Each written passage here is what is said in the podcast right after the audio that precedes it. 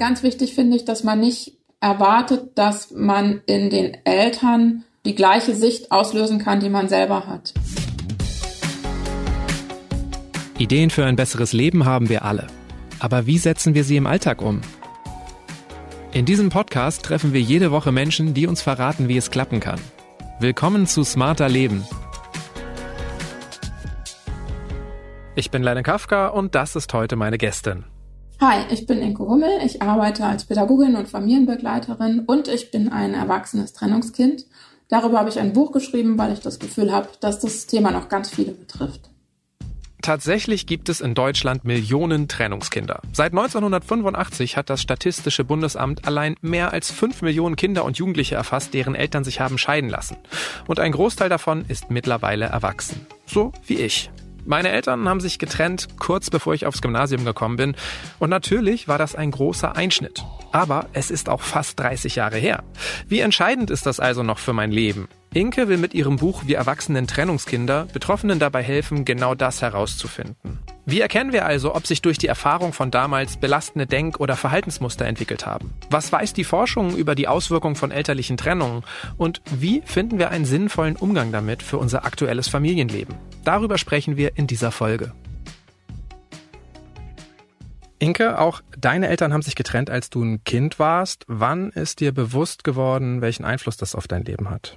Tatsächlich erst relativ spät, als ich äh, schon selbst Mutter von drei Kindern war und gemerkt habe, dass ich manche Themen habe in Beziehungen, im Umgang mit meinen Kindern, in Beziehungen mit Freunden, äh, mit meinen PartnerInnen, dass ich gemerkt habe, es gibt Verhaltensweisen, Ängste, solche Themen, äh, die irgendwo herrühren. Und dann habe ich ein bisschen tiefer gegraben, habe äh, vor elf Jahren schon mal eine Therapie angefangen, aber nicht, nicht gut fertig geführt und habe gemerkt, dass äh, doch einiges aus der Zeit stammt, ähm, in der meine Eltern sich getrennt hatten und ich phasenweise nicht gut begleitet war. Wie sehr beschäftigt dich das heute noch? Gering, äh, weil ich jetzt nochmal eine Therapie angefangen habe und äh, die Themen sehr gut bearbeitet habe, denke ich. Und äh, die Arbeit an meinem Buch tatsächlich mit meiner Co-Autorin Julia Teeg hat auch nochmal einen großen Teil dazu beigetragen, weil ich manche Dinge sortieren, aussprechen und auch abhaken konnte. Also sich damit auseinandersetzen hilft, merkt man jetzt schon. Mhm. Und du sprichst das Buch an, es heißt Wir Erwachsenen Trennungskinder. Der Titel hat mich gleich angesprochen. Er deutet irgendwie so eine Verbundenheit an, eine Zugehörigkeit zu einer Gruppe. Auch meine Eltern sind geschieden.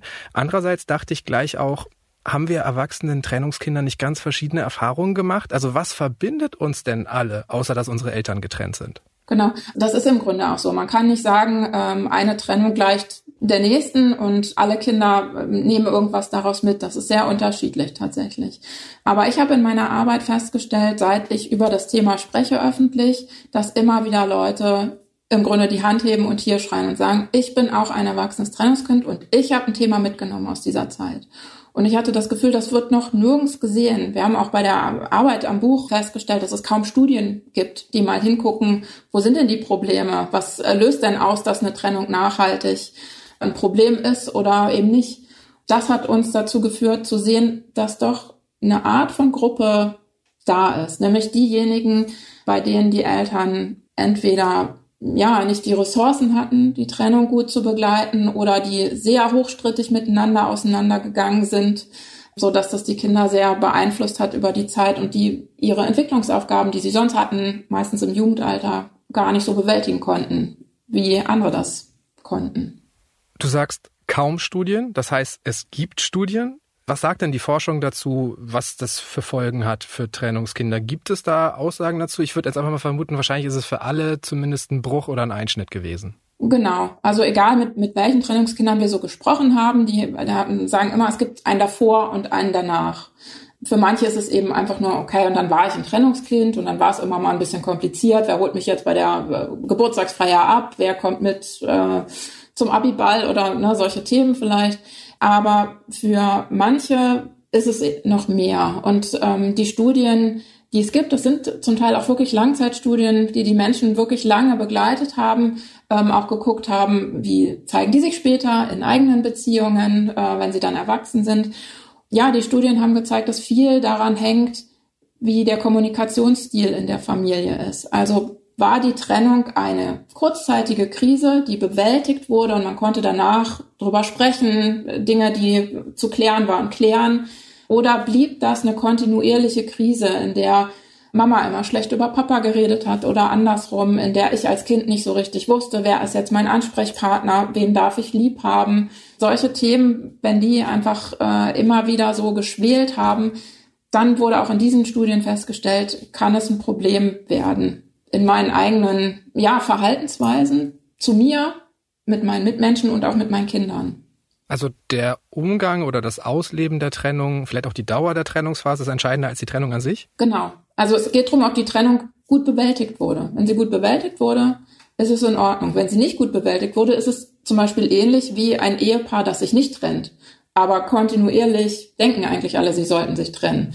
Auch das ist ja ein Dauerkonflikt, der nicht bewältigt wird für Kinder. Das haben wir auch festgestellt. Also das haben bei unseren Interviews dann auch einige gesagt. Meine Eltern haben sich nicht getrennt oder erst als ich 32 war, aber die hätten sich mal lieber schon getrennt, als ich 12 war.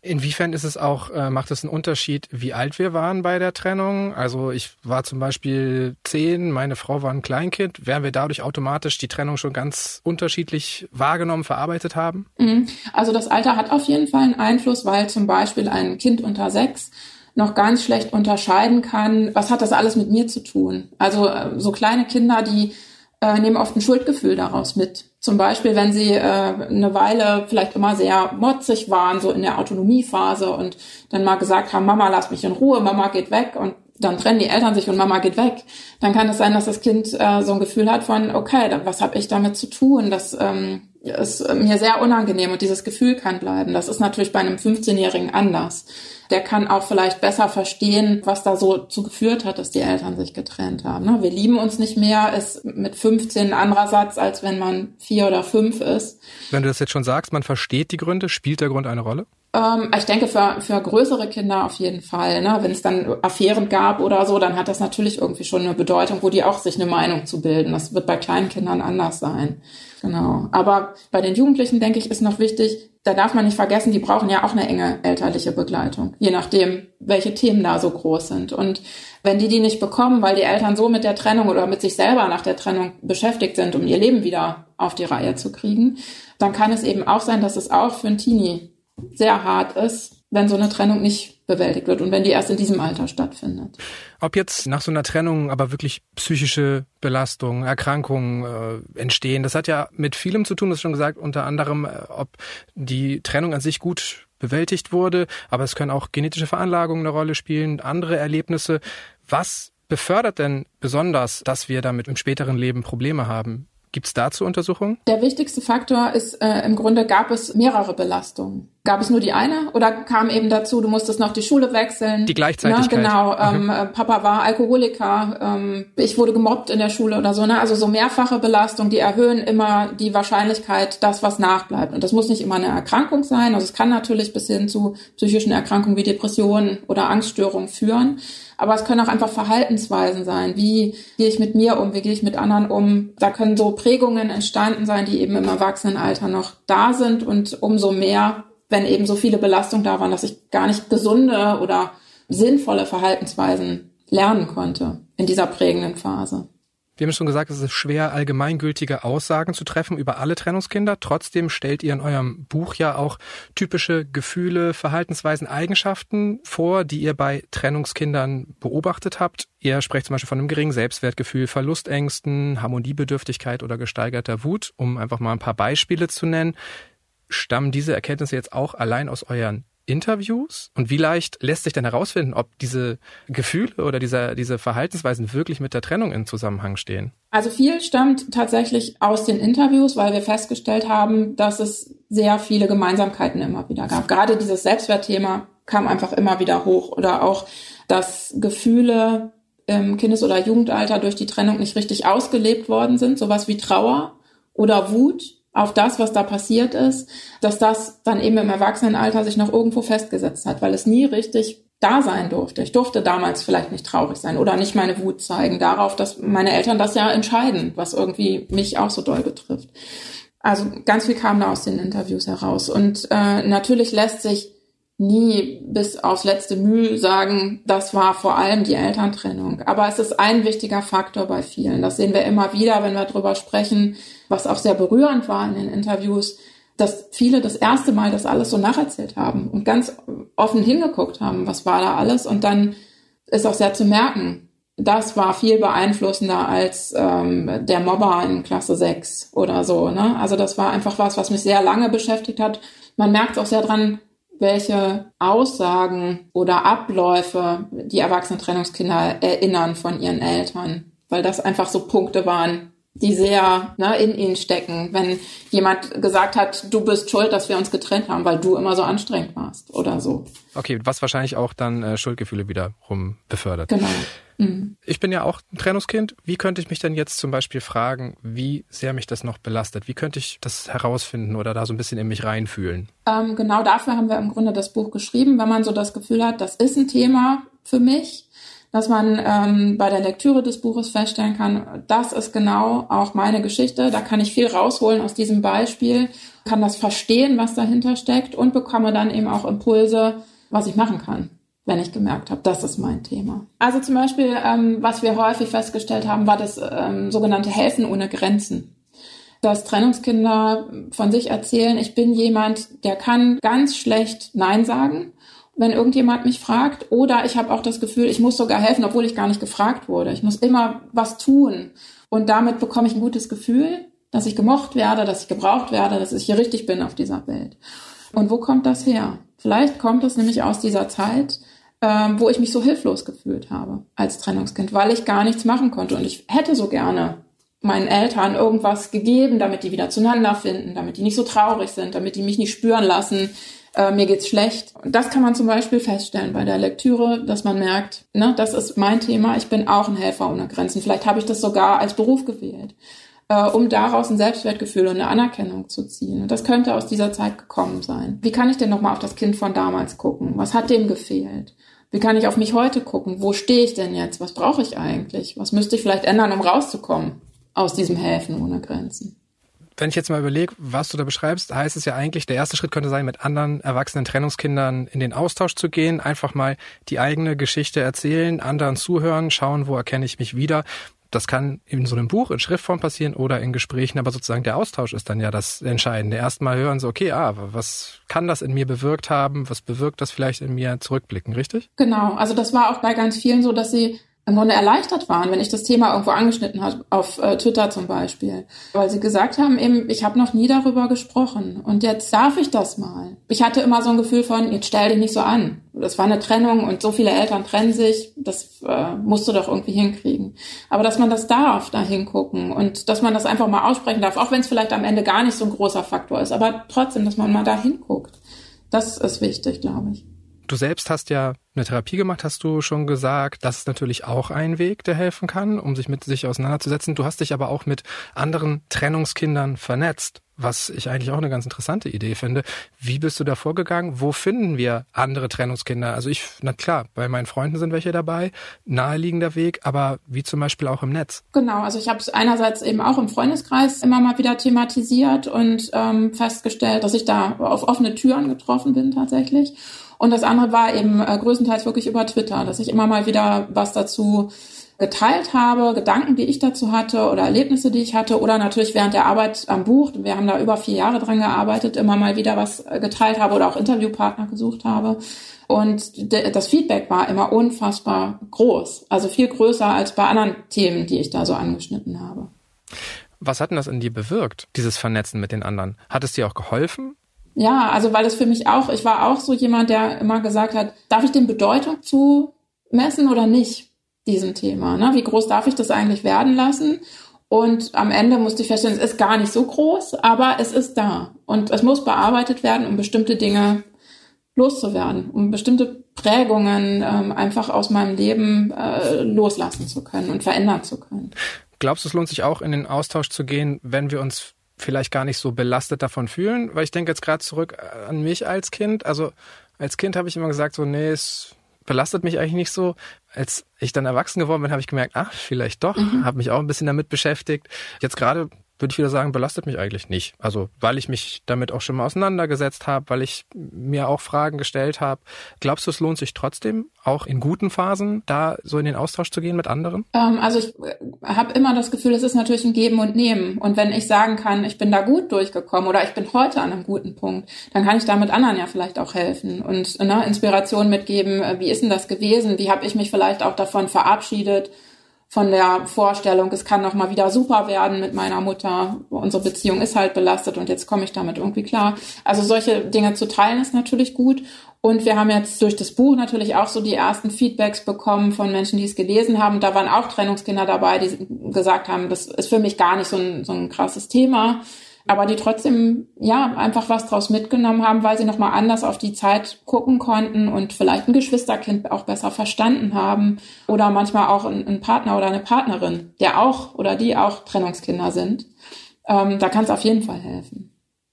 Was ändert es eigentlich, wenn wir schon erwachsen sind, wenn unsere Eltern sich trennen? Kann das trotzdem auch eine Belastung sein? Mhm, also es ist natürlich nochmal was anderes, weil bestimmte Entwicklungsaufgaben im Reifeprozess dann abgeschlossen sind, ne? wenn ich äh, die Pubertät durchlaufen habe.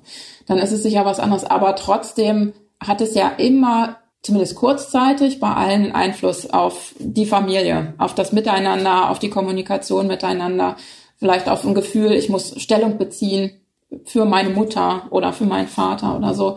Da ist dann auch wieder die Frage, wie gut kommen wir alle da durch und äh, können wir das bewältigen und hinter uns lassen oder bleibt irgendwas ständig stecken und ich muss jedes Weihnachten wieder diskutieren, wer kommt, wer nicht, ne, solche Dinge. Du selbst hast gesagt, dir ist es bewusst geworden, so ein bisschen in deinen Beziehungen, in der Partnerschaft, in der Beziehung zu den Kindern, was sind so typische Probleme, mit denen Trennungskinder später in eigenen Beziehungen zu kämpfen haben? Was habt ihr da so beobachtet? Also ein typisches Problem ist eine Verlustangst in einer Beziehung, dass jemand wieder geht und auch, dass ein Konflikt bedeuten kann, jemand geht. Was natürlich ein, ein, Gefühl ist, was, was der Realität nicht ganz entspricht. Das ist eigentlich zu hoch, das Gefühl. Aber ähm, das Gefühl ist bei vielen da und es ist auch gar nicht immer bewusst. Aber man verhält sich dementsprechend. Man vermeidet leichter Konflikte. Oder wenn ein Konflikt da ist, man wird kritisiert für irgendwas, dann hängt man das gleich zu hoch und denkt, oh Gott, oh Gott, er liebt mich ja gar nicht mehr und, äh, und wird gleich gehen. Also das ist so was ganz Typisches, woran man das in Beziehungen merken kann, dass man nicht auf eine sinnvolle Art Beziehung führt, wo ja Konflikte dazugehören und sich zeigen, das brauche ich, das brauchst du, wie finden wir zusammen? Bisher haben wir so gelebt, wir müssen es aber irgendwie verändern, weil es einem von uns nicht gut geht. Das heißt nicht gleich, dass jemand geht. Also diese Konfliktscheue ist sowas Typisches, manchmal auch eine Distanz, also dass jemand immer wieder Beziehungen eingeht, aber ganz schnell wieder fallen lässt und sich gar nicht darauf einlassen mag, weil auch diese Ängstlichkeit dahinter stecken kann. Das sind so ganz typische. Also einerseits in zu festen Beziehungen also zu sein, vielleicht andererseits Probleme auch haben, überhaupt sich auf eine Beziehung richtig einlassen zu können. Und genau, in Konflikten äußert sich's mhm. oft. Welche Lösungen es da gibt, haben wir übrigens gerade in einer Folge mit Erik Hegmann besprochen, äh, verlinke ich in den Show Notes. Glaubst du, wenn die Trennung in Anführungsstrichen gut verlaufen ist, dass das aber auch einen positiven Einfluss auf unser Beziehungsleben haben kann? Also die Trennung der eigenen Eltern? Mhm. Das denke ich schon, so rein theoretisch. Und ich würde es auch aus den Interviews, die wir geführt haben, da waren nämlich auch glückliche Trennungskinder im Grunde dabei.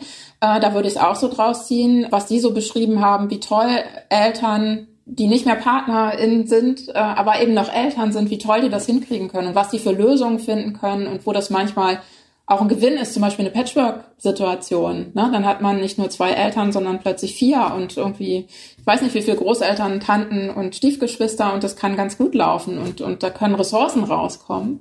Oder auch, dass man bestimmte Situationen meistern musste, in eine gute Selbstständigkeit geführt haben und mir nicht irgendwas weggenommen haben an Ressourcen für meine eigentlichen Entwicklungsfelder, sondern die mich im Grunde haben wachsen lassen. Also auch das haben wir gesehen. Also im Grunde ja zahlt auf die Krisenbewältigungskompetenz so ein bisschen ein, ne? Also genau. vielleicht ein Stück weit resilienter macht. Und du hast jetzt eben von glücklichen Trennungskindern gesprochen und manchmal ist ja wirklich auch das Ende einer Beziehung die sinnvollste Lösung für alle Beteiligten. Aber selbst wenn wir nicht wollen, dass unsere Eltern zusammenbleiben, kann es ja trotzdem belastend sein. Ist es generell auch sinnvoll, vielleicht im Erwachsenenalter nochmal das Gespräch mit den eigenen Eltern zu suchen, falls sie denn dann noch leben, mhm. ähm, um das Ganze aufzuarbeiten? Also ähm, wir empfehlen es immer mal wieder darüber nachzudenken, ob man ähm, was Altes, was noch nicht gelöst ist und nicht ausgesprochen ist, nicht vielleicht doch nochmal auf den Tisch bringen möchte und geben dazu aber eben auch Tipps auf ganz unterschiedliche Art, wie man das machen kann. Zum Beispiel erstmal für sich in einem Brief formulieren und dann überlegen, will ich den Brief überhaupt abschicken oder verbrenne ich den oder stecke ich den in eine Schublade und gucke nächstes Jahr nochmal drauf oder nehme den Brief als Anlass, ähm, das, was ich da reingeschrieben habe, wirklich in einem persönlichen Gespräch mal auszusprechen. Also man hat da verschiedene Möglichkeiten und kann sich auch ganz vorsichtig mal dem Gefühl nähern, wie ist denn das, wenn ich das so formuliert habe?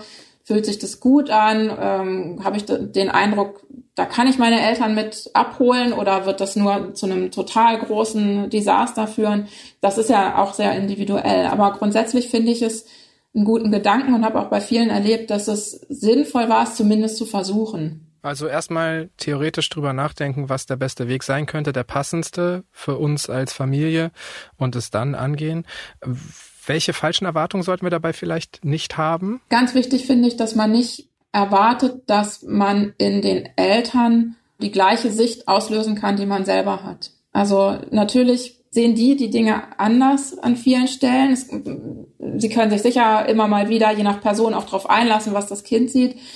Aber auch da gibt's ja im Grunde allein schon in der Psyche eine Schutzfunktion, dass man nicht in totales Schuldgefühl fallen möchte. Und da muss man, glaube ich, von Abschied nehmen zu denken, nach diesem Gespräch werden wir beide genau meine Sicht haben. Hilft es dann vielleicht gerade, das Gespräch in Phasen zu suchen, in denen wir eher ein gutes Verhältnis haben? Weil ich glaube, wenn die Situation angespannt ist, ist es doch umso schwieriger, oder? Wahrscheinlich wird man sich dann nicht so aufeinander einlassen. Es geht ja in dem Gespräch darum, ich möchte mich zeigen und ich möchte von dir was hören und andersrum eben auch. Das geht sicher am einfachsten, wenn man nicht gerade noch äh, über, weiß ich nicht, Erbstreitigkeiten oder den Umgang mit den Enkelkindern streitet. Etliche Trennungskinder sind ja auch nur bei einem Elternteil oder hauptsächlich bei einem Elternteil aufgewachsen. In meinem Umfeld gibt es auch noch Erwachsene, die immer noch mit sich ringen, ob sie den Kontakt zu einem ja im Grunde verlorenen Elternteil oder kaum vorhandenen Kontakt wieder suchen sollten, ihn wieder intensivieren sollten. Wie findet man da eine Antwort für mhm. sich? Also wichtig finde ich, dass, dass man das nicht als Pflichtgefühl hat. Wir, wir sind dem nicht verpflichtet, wenn dieser Mensch sich aus unserem Leben verabschiedet hat. Aber ich würde auch sagen, den meisten hat es gut getan, das zumindest zu versuchen, weil selbst wenn es nicht gut wird, hat man dann irgendeine Art von Abschluss. Aber auch dazu würde ich raten, das in der Phase zu tun, wo es einem gut geht und nicht, wo es einem sowieso gerade richtig schlecht geht.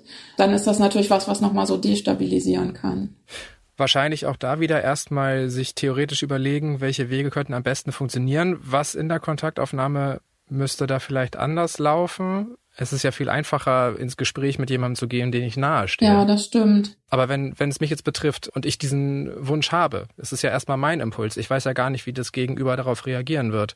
Was gilt es in der Hinsicht zu beachten? Genau. Also ich äh, bin im Grunde Fan davon, erstmal vorzufühlen und zu fragen, möchtest du? und zu gucken, wie dann die Reaktion ist. Auf der anderen Seite finde ich es auch okay, wenn selbst der andere sagt, ich, ich möchte keinen Kontakt, dass man trotzdem für sich entscheidet, ich möchte dir aber all meine Gedanken mal aufschreiben und ich schicke die dir und dann kannst du ja damit machen, was du möchtest. Aber ich bin sie losgeworden und äh, möglicherweise liest du sie in zehn Jahren mal oder so.